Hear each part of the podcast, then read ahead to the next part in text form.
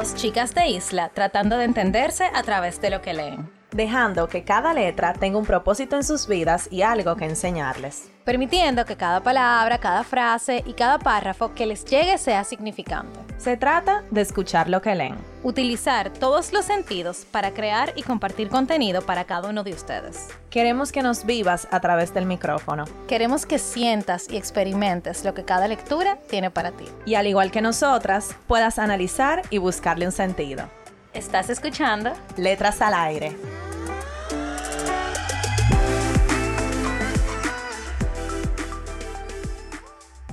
Hello. Eh, oye, iba a decir que buenos días. Bueno, uno no sabe. Bueno, buenos días, buenas tardes, buenas noches, eh, señores. Bienvenidos a el penúltimo mes de el año. Ay, Señores, santo. El 2022 pasó huyendo. Nosotros, o sea, yo no sé en qué estamos parados. O sea, una historia muy graciosa. Nosotros estábamos grabando un episodio antes de este. Esto estamos, somos la Carol la Nicole del pasado. Eh, y Carol está diciéndome, no, que el episodio 58, de- del- el episodio de la temporada 2, 58. Y yo, ¿cómo que 58? Carol, pero eso es la tercera temporada. Y ella dice, ¿qué hay santo? O sea, estamos en la ¿Qué? tercera Estamos temporada. en la tercera temporada. Y yo, sí, ya, o sea, Es que, bueno. le dimos con banda este año. No, le dimos comanda. Y es que en realidad, nosotros, ustedes saben que para tener un podcast hay que ser muy organizado. Pero es el primer episodio de la temporada 3 que grabamos. Es verdad. Ay, Dios mío. O sea, no habíamos grabado ningún episodio de la temporada 3. Claro que sí, el 58. Es este. Ay. ok. Exacto. Entonces, como que en verdad estamos un poco fuera de el De orden órbita. cronológico. Del orden cronológico, pero en verdad ya tenemos dos años completos. O sea, este es nuestro tercer año de Letras al Aire. Felicidades, un aplauso. Obviamente vamos a tener un episodio antes, eh, nuestro Eh, que- episodio, especial. exacto, de del primer episodio de la temporada, do- pero que ese no lo hemos grabado todavía. Pero ya sabemos cuál es. exacto. Bueno, en señores. donde hablaremos de esto más profundamente, pero ¡wow! Exacto. Bueno, señor, entonces terminamos octubre con un libro, empezamos noviembre con un episodio sin libro, pero que tiene que ver del libro, como siempre. Eh, nosotras estábamos hablando como de la importancia de leer y, el por qué leemos y eso y cómo la lectura nos hace sentir y nos dimos cuenta de que no hemos hablado este tema a profundidad, o sea, de la de cómo nosotros nos sentimos leyendo y qué emociones, eh, que esto es el, el, ¿cómo se dice? Como la palabra principal del episodio, uno siente y uno desarrolla cuando uno lee. Y nada, vamos a hablar sobre eso. Sobre los libros. Y vamos a recomendar libros que vimos que parecen interesantes, pero hablar de nuestros, nuestra experiencia y de lo que dicen los expertos. Que no somos Exacto. nosotras. de los libros y las emociones. Y bueno, antes de nada, vamos a empezar con una pregunta. ¿Qué fue? Para mí, porque la única que está aquí. Exacto. Al público que me está escuchando. No, mentira, Nicole. ¿Qué emoción ha sido de cualquier libro que tú hayas leído, pero una emoción que se te haya quedado de algún libro que tú hayas leído? Desagrado. Ay. Desagrado y asco. Son emociones, porque hay muchas cosas que te dan asco. Como que tú la ves y tú dices, ay, sí. Pero el tú leerla, mi hermana, es difícil. O sea, ese es un sentimiento como que se te graba. Y la forma en la que está descrito es, es fuerte. Y hablando así como que de libros que hemos leído, eh, El desagrado, el libro de Fleur, que yo conté que la mamá, o sea, y si no quieren, denle un para atrás al episodio de Fleur, que es, que es el episodio del 12 de agosto, donde nos leímos Fleur, mi, mi desesperada decisión, y de verdad fue de mucho desagrado. Y de asco, eh, nosotros nos leímos La Naranja Mecánica hace Ay, sí. muchísimo tiempo, y Una sí. parte que yo dije, no, es que, es que no puedo. Son cosas que se te han Son- quedado. Mira, se- porque se me han quedado, porque vimos la película también y esa parte la presentaron y yo me quedé, Dios mío, o sea, no, no puedo, o sea, no puedo como, como sacármelo de la cabeza. Entonces, esas emociones. ¿Y tú? Yo creo que la que más a mí se me ha quedado, y yo no sé qué nombre ponerle, pero es cua- el sentimiento de yo conectar con un personaje o con lo que está contando el libro. Es que eso es todo, yo no, creo. Pero espérate, conectar al punto de hacerme llorar. Yo creo que ahí que está la emoción. Entonces, me ha pasado en dos libros que han sido como dos lloros diferentes y yo voy a explicar. El primero fue el de, ajá, de Isabel Allende, eh, La casa de los la casa de los El espíritus. tiempo. El tiempo de la mariposa. no. La casa de los espíritus de Isabel Allende. Yo lloré con ese libro y yo me acuerdo que fue porque yo conecté tanto con los personajes, pero señores, son personajes que no se parecen a mí en nada. No fue que yo me sentí identificada con el personaje, sino que yo me entré demasiado en la historia. Entonces yo lloré porque fue un final así como medio tristón. Entonces lloré con ese libro. Y el segundo libro que yo he llorado fue con el poemario de Miguel Gane, de Ojos de Sol, con un poema en donde yo sí me sentí identificada, que fue un poema como a, a una, su mamá. a su mamá, exactamente. Y yo me sentí muy identificada, entonces fue como ese sentimiento de llorar, pero que son como dos sentimientos diferentes, porque en uno fue que yo me identifiqué y en el otro fue que yo conecté con los personajes. Entonces yo creo que eso, ese sentimiento de hacerme como explot, como como yo sentíme como tan adentro del libro que me hace llorar, yo creo que es el que mí se me ha quedado. Sí, yo creo que sí. Y por eso incluso lo sé, porque Carol me lo había dicho. Ajá. Ya nosotros aquí sa- sabemos los sentimientos que sentimos con los libros, tal cosa, tal cosa. Eh, y, Y es muy poderoso que un libro te haga sentir como tanta cosa diferente. No, sí, y de verdad, por ejemplo, otro sentimiento que a mí, yo no sé, los sentimientos míos con los libros no, han- no es que no han sido buenos, pero los que más se me quedan son los que me dan como grima. Gri- exacto, grima. Por ejemplo, la impotencia. O sea, la impotencia de tú no poder eh, estar ahí y ayudar al personaje de hacer algo. Y eso me ha pasado con muchos libros y no por mal. Por ejemplo, eh, con el libro de Agatha Christie, que fue uno de los primeros episodios también de nosotras, ella lo que cuenta son novelas policíacas. Entonces, cuando ella estaba hablando que el inspector, que ahora mismo se me olvidó el nombre, eh, como que estaba investigando, yo quería estar ahí, ayudarlo y decirle, mira, está pasando esto. Entonces, eso eh, a mí se me queda más. Es eh, como ese sentimiento así, donde yo no puedo hacer nada por la persona que está ahí viviendo lo que está viviendo. Nosotros también, investigando un poco de del trasfondo de, de las emociones. Esto, señores, ustedes saben que nosotros no somos psicólogos, aquí no vamos a hablar de, no lo vamos a entrar mucho en eso, pero investigando un poco, y San Google, que lo sabe todo, estuvimos leyendo la importancia de la lectura en los niños. Y ustedes saben que ese tema para nosotras es muy importante, y creo que tenemos dos episodios son sobre la lectura infantil. Uno sobre la importancia de la lectura infantil eh, y el otro sobre mm, una autora que escribe sobre temas difíciles, pero de una forma para niños. Eh, están los dos, búsquenlo ahí, uno de Gina Guerrero y el otro es con libro tras libro, que son Esther y Gaby, se llaman ellas. Tengo Pero una memoria, mi amor. O sea, Nicole lo dijo esto de memoria todo. Y yo estoy sorprendida. Ya lo sabes. no me acuerdo el número del episodio, pero sí las Claro. invitadas. Fueron un episodio con invitadas. Entonces, eh, hemos hablado mucho sobre eso y de cómo el tú inculcar la lectura desde muy pequeño a los niños les ayuda. Y investigando en San Google también, eh, algo que estaba hablando un psicólogo, que ahora no recuerdo el nombre, era que eso le ayuda a los niños también a procesar lo que están pasando. O sea, si un niño se siente de alguna manera y no sabe comunicarlo porque no sabe la palabra textual de me siento triste, mediante una historia contada, él puede saber y decir, mira mami, yo me siento así. Ujú. O el enojo. o- ajá, exacto, como esas emociones difíciles de tu identificar.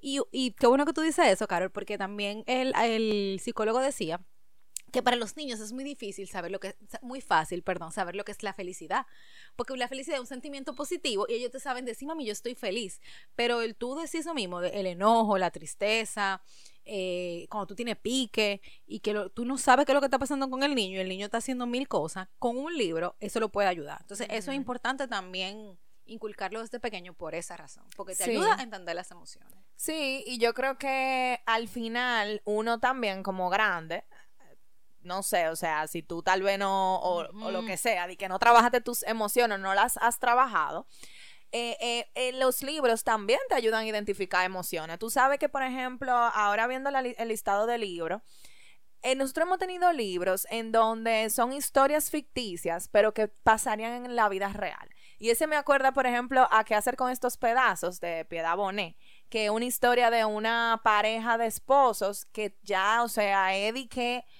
Están su- en crisis. están en crisis, súper aburrida, o sea, eh, ¿y cuánta gente, señores, después de tantos años de matrimonio, no se sienten así, pero no lo saben? Y tú lo puedes leer en un libro y decir, pero esta es mi vida, por ejemplo. Wow. Exactamente, entonces nosotros, nosotros hemos, nos hemos tocado con libros así, de que te cuentan una historia que tú puedes estar viviendo en ese momento. Por ejemplo, los de Amalia Andrade, que son libros, uno no hemos leído dos de ellas, uno es de la ansiedad y el otro es de corazones rotos. Señores, nosotras no hemos estado ahí. en e- Textualmente. En, esos libros. Entonces, es, es- es importante también, eh, y yo creo que es muy provechoso, uno encontrar libros que sin tú querer, o a veces queriendo, quién sabe, porque nosotras lo hemos hecho sin querer muchas veces, tú encontrarte en el libro y tú decir, mierda, pero ah, e- e- esto, esta frase es lo que yo he sentido toda mi vida. O, o Y no lo sabía. Ajá, y no lo sabía. O es lo que yo siento. O mira, yo viví esto. O sea, yo creo que ese poder de tú poder identificarte tan profundo con una lectura que es para todo, vamos a decir, porque cuando tú lanzas un libro es para que lo lea todo el mundo. Pero tú sentiste tan único de que, wow, yo lo he vivido y esta persona lo está poniendo en la palabra exacta. Mierda, eso es Y- y poderoso. muy poderoso. Y tú también diciendo eso, eh, yo creo que un mecanismo también importante y que yo he utilizado, imagino que Carol también, es eso mismo, sacar frases que identifiquen lo que tú estás sintiendo en ese momento y tú puedes replicarla. Señor, no todo el mundo es bueno con las palabras. O sea, por ejemplo, a mí se me dan bien la palabra. O sea, yo soy Pero a mí palabra. no. Verdad. Yo no creo sea, eso. Pero, por ejemplo, cuando yo tengo algo importante que decir, a Ah, tú mí, te yo me tranco. Ajá. Mm, Si estamos hablando como chill, como ahora, yo puedo fluir, pero en el momento en donde yo tengo que decir algo como muy importante, algo como que me cuesta hablarlo, yo no sé, no Ah, encuentro las palabras. Exacto, y a mucha gente le pasa eso. Em, y tú podés recurrir a un recurso de un libro y decir, bueno, mira, yo no sé lo- cómo te lo quiero decir, pero textualmente esto. Que yo lo he hecho, Que, eso. ey, eso, eso tiene que ser, em, yo no sé, como, es como difícil de explicar porque como un autor Que no te puede- que no te conoce. que no sabe lo que tú estás pasando, puede literalmente expresar lo que tú estás sintiendo. Mira, yo lo hice eso y voy a, a- a ponerme Ay, un poco en por evidencia. favor. Nosotros no leímos un libro, se llama Los días perfectos, de... Jorge Barbareche. de Jorge Barbareche. ¿Es Jorge Barbareche qué se llama? No, pero si tú te acordaste de ese autor, te quedaste un premio, espérate. Jacobo Vergareche. Estaba cerca. Estaba cerca. A mí me queda mi banda. Eran con J y con B. Bueno, bueno, en Los Días Perfectos es, es una novela eh, que, bueno, señores, vayan a ese episodio, está perísimo ese Muy libro. ápero. El punto es que en, en él se cuenta el, el significado de los días perfectos, es una historia de amor. Entonces, De amor. bueno, en ese momento él estaba hablando de amor. Bueno, de cuerno. Una Sí, historia de cuerno. pero esto no es lo que yo quiero resaltar, Ah, Nicole. lo, que, lo de los cuernos no va para lo que yo voy a por, eso, decir. por eso fue que ella lo agarró por ahí. Y yo como que, Claro. mm, ya, Por- ya. Porque es la parte sentimental que yo voy a decir. Ok, el punto es que él está eh, describiendo lo que es un día perfecto. Ajá. Entonces, eh, él está hablando de que el día perfecto no necesariamente tiene que ser con, con la pareja o con el cuerno en este caso. Pero señores, yo no, obviamente yo no lo estoy viendo desde el Desde punto de vista punto de, de. Pero con alguien especial, eh, el día perfecto no tiene que ser en un restaurante cinco estrellas y después irse de, de, de camping para ver la aurora boreal. O sea, el día perfecto puede ser en tu casa, viendo Netflix, comiendo eh, la comida que a ustedes les gusta y bebiéndose una cerveza. Entonces yo le mandé ese pedacito a mi pareja. Y yo dije, mira, esto es lo que yo siento contigo. Y es como Mierkina. ¿Y qué full, te dijo? ¿Qué te dijo? Que también. Ritui, Ritui. Gracias, Jacobo, por entonces, sacarnos de yo- la duda. Exactamente, entonces ese sentimiento, yo lo, lo, lo leí en ese momento y yo dije, mierda, pero yo me siento así. O sea, yo siento esto y es, y es muy especial. Entonces, el, yo he podido hacer eso de que hablar a través de un libro. Un libro. Es ese. La... Ay, ese va a ser el nombre del episodio. Ay, sí. Aquí dándole spoiler, o sea que ya saben de dónde salió el nombre. Tú sabes que eh, hay un libro que nosotros no leímos para un club de libros, creo que fue el de agosto, eh, que fue el de Oprah Winfrey, eh, sobre las, ¿cómo es? las cosas que he aprendido, ¿cómo se llama? Lo que he aprendido sobre la vida. Lo que he aprendido sobre la vida, que es un muy buen libro para tú saber lo que tú estás sintiendo en un momento. Tanto así, y yo lo mencioné en el mismo episodio, que yo saco una frase de, al- de cómo yo me estaba sintiendo en ese momento, que todavía no sé si me siento así. la Nicole del pasado no lo sabe, pero la frase dice, la tengo en mi celular, aún estás aquí todavía de pie. Entonces, cada vez que yo me levanto todos los días, yo digo, ok, aún estoy aquí todavía de pie, por lo bueno, por lo malo, por lo que sea. Y esas son las cosas que a mí me hacen seguir adelante. O sea, además de obviamente uno hacer su trabajo eh, de diversa manera, terapia, whatever, juntarse con amistades eh, y, y demás, el tú también reconfirmarte eso y decírtelo. Y que sea porque un libro lo dijo primero, también te hace sentir como, wow, o sea, yo no estoy sola. Entonces yo creo que cada autor puede conectarse con todo el mundo porque al final estamos viviendo en el mismo mundo. O sea, no y si tenemos tú los mismos problemas. Claro, y no importa si tú vives en Japón, si tú vives en India, tú, tú sufres desamor, tú te sientes triste, tú te sientes feliz, tú sientes en un momento pique y tú tienes problemas sociales en todas las sociedades. Entonces, estamos en un mismo mundo. Por eso entendemos lo que está pasando ahora. Quizás si viene un extraterrestre el día de mañana, no sé si existe, no lo entendamos. Exacto. Pero de que las emociones existen y que los seres humanos la tenemos igualita, esa está. Mira, tú diciendo, tú hablando, se me ocurrieron dos libros más Ay, que también vamos. hemos conectado, que son de autoras que tienen culturas muy diferentes a la de Mm, nosotras, que sé. son Rupi Kaur, Y Chimamanda.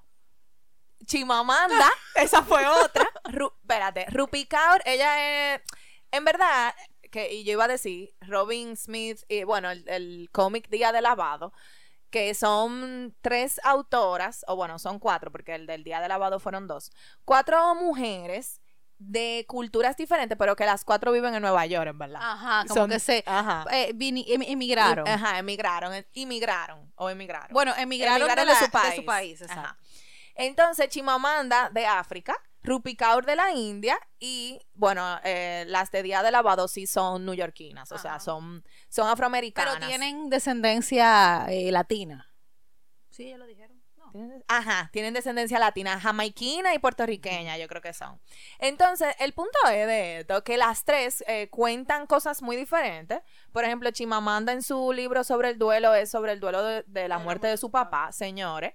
Y ella es de un país, o sea, de África. Eh, Rupi Kaur habla... Ajá, de Nigeria. Nu- Rupi Kaur habla sobre las emociones de, de, todo. de todo, de ser mujer. Con poemas. de- todo. de, todo, de todo. Y ella, señores, su, su cultura es de la India. Y las otras dos mujeres hablan algo tan Sencillo, pudiera parecer. ajá, de un día de tú lavarte la cabeza, como una mujer de cabello rizo.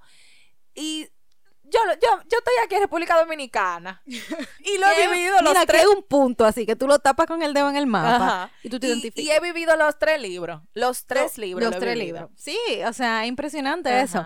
Tú sabes que también, yo creo que, eh, em, hablando así de las emociones, un libro que me provocó muchas emociones, porque no fueron emociones ni buenas ni malas, fueron emociones nuevas. Fue Mujeres de Alma Mía de Isabel Ay, Allende. sí. Porque yo no sabía que todo esto existía. O sea, como que... Y es porque ella habla del feminismo, pero desde su punto de vista, que es un punto de vista que yo comparto en cierto sentido, y ella lo cuenta, cuenta todo, desde el principio hasta el fin, de lo que ha pasado en la historia, cómo ella se ha sentido y, lo, y cómo el mundo ve a las mujeres feministas, que la ven como que la feminista, la feminazi, y que lo que quieren es estar por encima de los hombres, y Ajá. realmente ese no es el sentido del feminismo. Entonces, yo sentí tanta emoción y diferente con ese libro, porque fue un libro que primero me cambió la mentalidad, y siempre lo digo. Y segundo, porque cada emoción que yo estaba sintiendo era como que yo estoy descubriendo cosas nuevas. Entonces, tú, yo no la puedo poner en palabras, pues yo no sé lo que es, pero yo la sentí. Y yo sé que Carol la sintió. Y fue un libro que nos leímos en el club de libro. Y cuando eso, estábamos en pandemia, o sea, que la reunión era virtual, señores. Y esa reunión del club de libro duró más de dos horas. Nosotros hablando nada más de eso, porque todo el mundo estaba, Dios mío, este libro, que no sé qué. O sea, yo que me identifico. Sí, es muy recomendado. Y, y nada, eso. Entonces vamos a recomendar algunos libros Yes. que encontramos sobre las emociones. Realmente nosotras no, no hemos leído ningún libro que trate sobre las emociones, pero queremos leerlos, quere- queremos leerlo. Em, nosotros encontramos par interesantes que son, por ejemplo, El emocionario de Cristina Núñez Pereira y Rafael Romero. Y básicamente este libro te- es como un itinerario de, de las emociones que, que tiene cualquier ser humano. Este libro es principalmente enfocado a niños, pero es muy recomendable para los adultos. Em, y nada, ese. Ese como que no ha salido par de veces, el emocionario. Entonces, Diario de las Emociones de Ana Llenas. Eh, Eh, este habla sobre sentir tus emociones, reconocerlas, expresarlas y, lo hace de una forma lúdica, práctica, divertida y creativa. O sea que está, interesante el diario de las emociones. Y para niños también, eh, un libro que del, del- lo que estaba hablando del autor que hablaba sobre los niños y la importancia, él recomienda El monstruo de colores. Eh, dice que es para un niño de 2 a 3 años y que es una herramienta ideal para introducir a los niños de corta edad el mundo de las emociones, porque tiene una historia como muy original y di- divertida y que los niños se puedan identificar mediante, obviamente, ilustraciones. Y hay otro libro que se llama El laberinto del alma, que se parece mucho al imaginario porque recoge una colección de 50 emociones y sus ilustraciones están llenas de mucha creatividad y textos de forma sencilla que los niños puedan entender bien que la tristeza sin tú darle tanta vuelta. Entonces, esta es como la versión infantil y la otra es como más para entre Ujú. niños, pero también adultos. Sí, hay otro libro que quiero recomendar que es Emociones Tóxicas de Bernardo Estamateas, que es el mismo autor de Gente Tóxica, que es un libro que tenemos en una en Thank lista. you, thank you. Thank you. Y básicamente nos habla de emociones como la ansiedad, la angustia, la insatisfacción, la insatisfacción, el apego, la envidia, el miedo, la culpa, el rechazo, los celos. O sea, eh, como para identificar y gestionar todas esas emociones y alcanzar la paz interior. Ese está muy Eh, interesante. eh, vamos a ver cuántas páginas tiene, para si no ponerlo en lista. Sí. O sea que nada, señores, eh, creemos que es importante uno ponerle nombre a las emociones y también uno entender el por qué llega y para qué.